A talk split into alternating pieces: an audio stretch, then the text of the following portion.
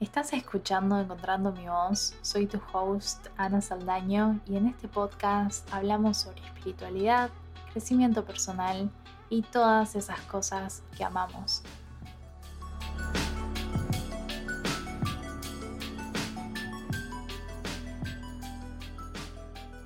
Muy buenas almas hermosas, ¿cómo están? Bienvenidos a otro episodio de Encontrando mi voz. Bueno, hoy se me trabó la lengua. Hoy tenemos invitada de lujo, tenemos a Clary.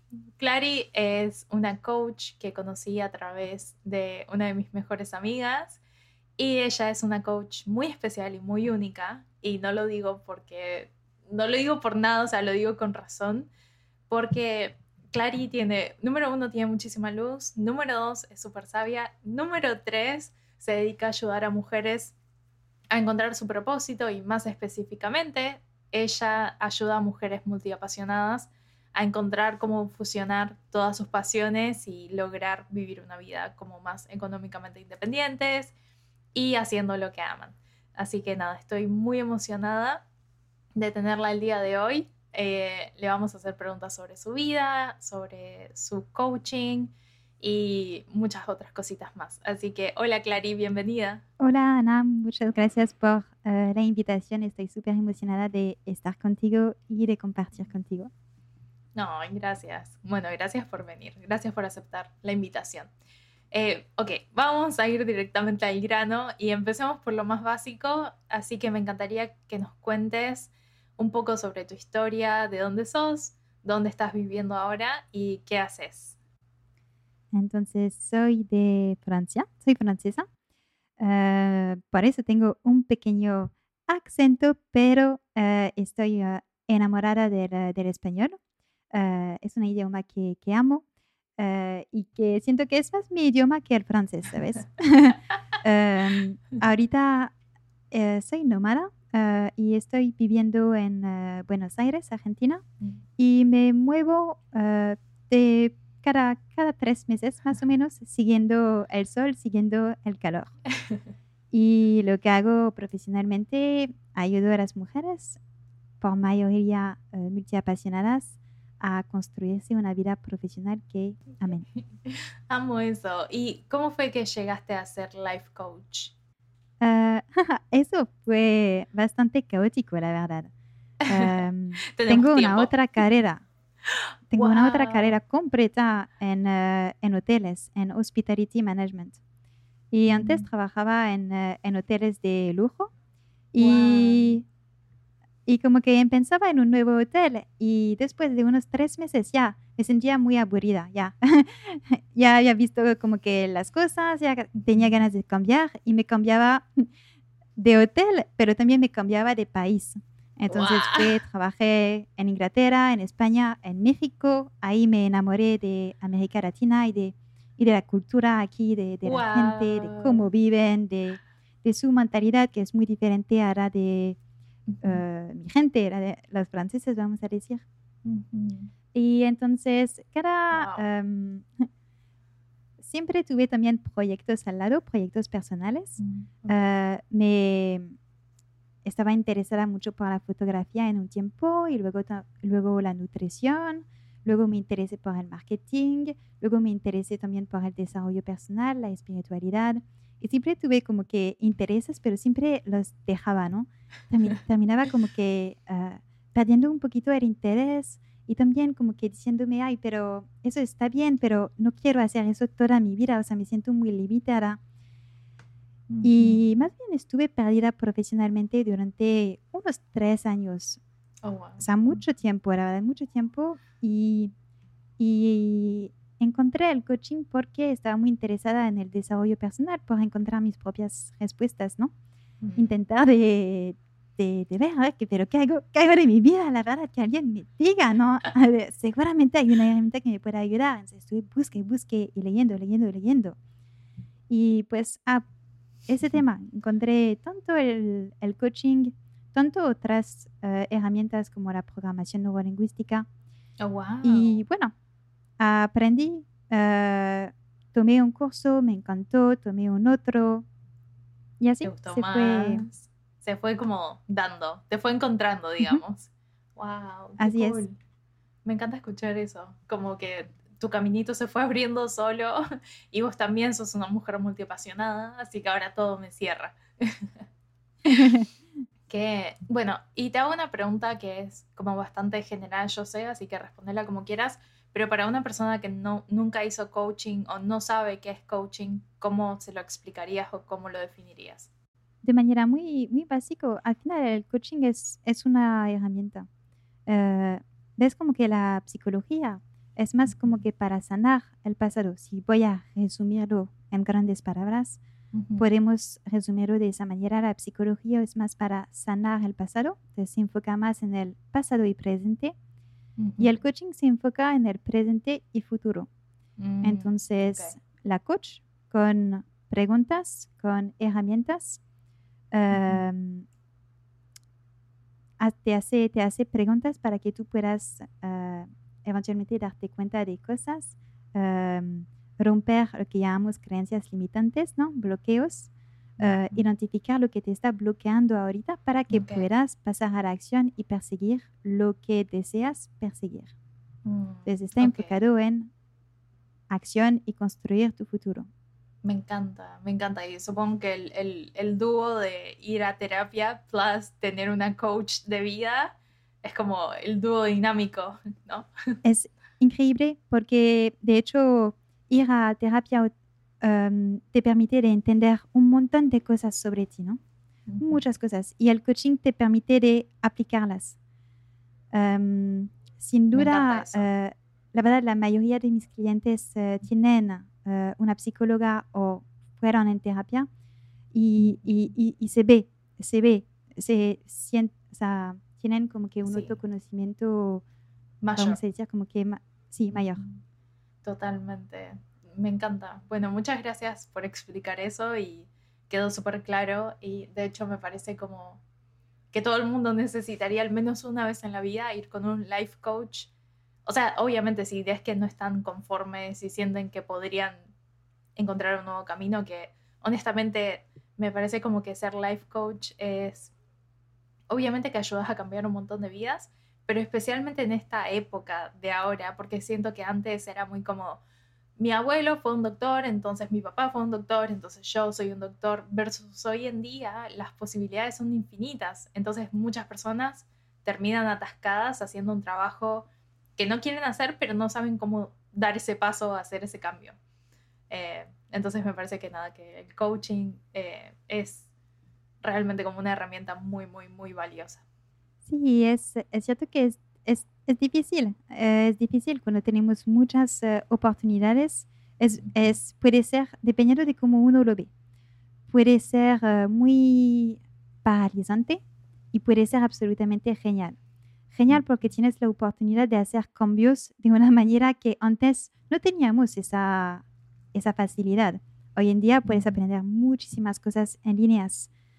Hoy en día los cursos que no son, vamos a decir, como que de la escuela tradicional, como de, de la universidad, por ejemplo, son bastante válidos y, y, lo son más y más, ¿sabes? La educación se está como que se está cambiando. Vamos como que a la autoeducación. Cada quien puede como que formarse su propio, como que, eh, conjunto de, de, habilidades, ¿no? Tanto técnicas, tanto blandas. Eh, entonces es cierto que ahorita posibilidades definitivamente son infinitas. Totalmente, me encanta. Me encanta eso que decís de que hoy en día como que todos podemos armarnos nuestro kit de, de habilidades o educación o títulos o cursos y como que podés hacer algo que sea específicamente para vos y no es algo tan general, que creo que me parece como que vamos hacia algo más personalizado y no una carrera de cinco años que ya te determina que vas a terminar haciendo esto por el resto de tu vida. Quiero que sepas que yo me identifico con todo lo que decís, o sea, de tener muchas pasiones y de no verme haciendo una sola cosa por el resto de mi vida. Eh, como que siempre me gusta hacer muchas cosas al mismo tiempo. Tengo muchos intereses y eh, por eso quiero que le cuentes a las personas que escuchan el podcast que, eh, o sea, quién es una mujer multifacética y multiapasionada y supongo que empezaste a trabajar con ellas porque vos sos una también. sí, 100% y es lo que me, también me ha costado muchísimos años como que para encontrar mi camino, justo porque tenía, tenía como que eso. para, bueno, primero, una mujer multiapasionada es, primero es un término, es una etiqueta, entonces es algo como que limitante que utilizo para simplificar las cosas. Claro. Uh, pero una mujer multiapasionada es una mujer que tiene muchos intereses. No le apasiona una o dos cosas en la vida, sino que le apasiona muchísima cosa. Tiene una capacidad para emocionarse para, para mucho, la verdad, para, para muchos, muchos temas. Por ejemplo, una gran curiosidad, una gran ganas de aprender, una gran, y ahí con mayúscula, alergia al aburrimiento. De costumbre, la verdad veo de costumbre como que una alta actividad mental, ¿sabes? Como que se hacen muchísimas preguntas. Eh, te, te, comparto como que las características, características más comunes que veo eh, en las eh, multi. una gran necesidad de novedad, de variedad y un pensamiento que es como que creativo, es decir, que piensan de costumbre en árbol. Es decir, una idea lleva a otra idea que lleva a otra idea y hacen conexiones así entre, entre varios temas. Que a veces como que la gente no pueden seguir, ¿sabes? Como que se pierden. Pero para ellas tienen totalmente sentido. O sea, y se preguntan, pero ¿por qué no lo ven? o sea, es obvio, tal, tal cosa está conectado con tal cosa y tal. Bueno, eso, una multiapasionada. Uno no es 100% multiapasionada, 0%, tal vez 50, tal vez hay algunas cosas que resuenan, tal vez no. Ah, pero más bien es, es eso, una gran curiosidad, muchos intereses y pasiones y sobre todo un miedo a tener que elegir algo ah, para toda su vida. Mi mayor fobia. Mi mayor fobia. Te súper, te súper, súper entiendo. Eh, y creo que como que la sociedad se ha encargado mucho de decirnos, especialmente las mujeres, de como que no podemos hacer muchas cosas. Siento que la gente que no son multiapasionados son muy rápidos para juzgar a una persona que tiene muchas pasiones, pero es como, ¿cómo te gusta cocinar, pero quieres tener tu propio negocio, pero te gusta sacar fotos, pero tenés un podcast, pero no sé, los ejemplos que sean, a otras personas le causa como, ¿cómo? O sea, ¿cómo lo hace? Versus para una persona multiapasionada es como, es quien soy. Sí, las personas, eh, es cierto que eso puede ser una situación y de, de hecho pues es un punto que, que, hay que hablar porque es un problema. Eh, puede ser un problema tipo en tu familia, eh, ellos necesitan ponerte en una caja, decir, ok, hace tal cosa, como que identificarte con una profesión. Y si no pueden, se, se, se, preguntan, pero, o sea, ¿qué, qué, qué hace, no? Entonces, aquí lo que, lo que es bueno de, de decir es, uh, uno le puedes explicar, ¿no? Explicar uh, con mucha compasión y paciencia de que tú tienes esos varios intereses y que, y que te encanta y que no puedes elegir solo uno. O luego también ayuda de encontrar como que una profesión o un término que puede englobar todos tus intereses. Ayuda. Mm, estoy pensando como en mi caso, ¿qué sería? Pero también es como algo muy del viejo paradigma o de la sociedad como más de antes, como que es muy importante para ellos como encasillarte en, en una palabra. Versus hoy en día siento como que la nueva generación no queremos ser definidos con una palabra porque somos muchas cosas. Entonces es como, ¿por qué me voy a achicar a un solo título o un solo adjetivo cuando en realidad somos seres infinitos y las posibilidades son infinitas realmente. Y creo que tenemos una capacidad, como que se nos olvidó a las personas, especialmente a las mujeres, que somos capaces de un montón, o más de lo que creemos. Eh, sí tenemos como, crecemos con una cajita o con un techo de cristal de decir, ay, tengo que elegir una carrera y tengo que dedicarme a esa carrera, y eso es una caja, o sea, no digo que está mal, solamente digo que existe todo un mundo de posibilidades fuera de esa caja y eh, sí, realmente somos capaces de crear un montón de cosas y otra cosa que yo creo, seguramente compartís, es que venimos a crear O sea, no venimos simplemente a, a, no sé, a vivir, o sea, creo que venimos a crear y se nos olvida eso. No sé si estás de acuerdo. Ah, estoy totalmente de, totalmente de acuerdo. pues de, de, hecho creo que podemos estar un poquito del lado más de, de consumir, de consumir contenido, ¿sabes? O del lado de, de crear y de, y de compartir. Y de hecho creo que eso de, de, compartir, de crear, que sea por ejemplo crear contenido, crear cualquier cosa, crear arte o aunque no sea algo, por ejemplo, que tiene un propósito, vamos a decir, como que de generar dinero, eh, es, un, es un camino increíble también para encontrarse, para descubrir si, si me gusta, qué me gusta. Em, la verdad es que desde que tengo, uh, ya como que desde seis años creo que empecé Instagram. Y siempre he compartido contenido, que sea de nutrición, que sea fotografía o lo que sea pero me ha ayudado a, encontrar mi, camino. Y al final, definitivamente, crear es eh, algo muy bonito porque es como ofrecerse al, mundo. Mostrar tu vulnerabilidad también. Em, que, bueno, medio como que tenía esta pregunta hecha para, hacerte, pero eh, sí hay muchas personas que tienen este bloqueo que es que quieren empezar a hacer lo que aman, eh, una pasión, un proyecto o un emprendimiento, digamos, pero tienen mucho miedo del que dirán o no, no arrancan y están estancadas como en ese estado de freeze porque no se animan. ¿Tenés algún consejo para una persona que se encuentre eh, en esa posición? Ah, muchos. La verdad. Ah, Número uno. entonces, si imaginamos que ahorita eh, tú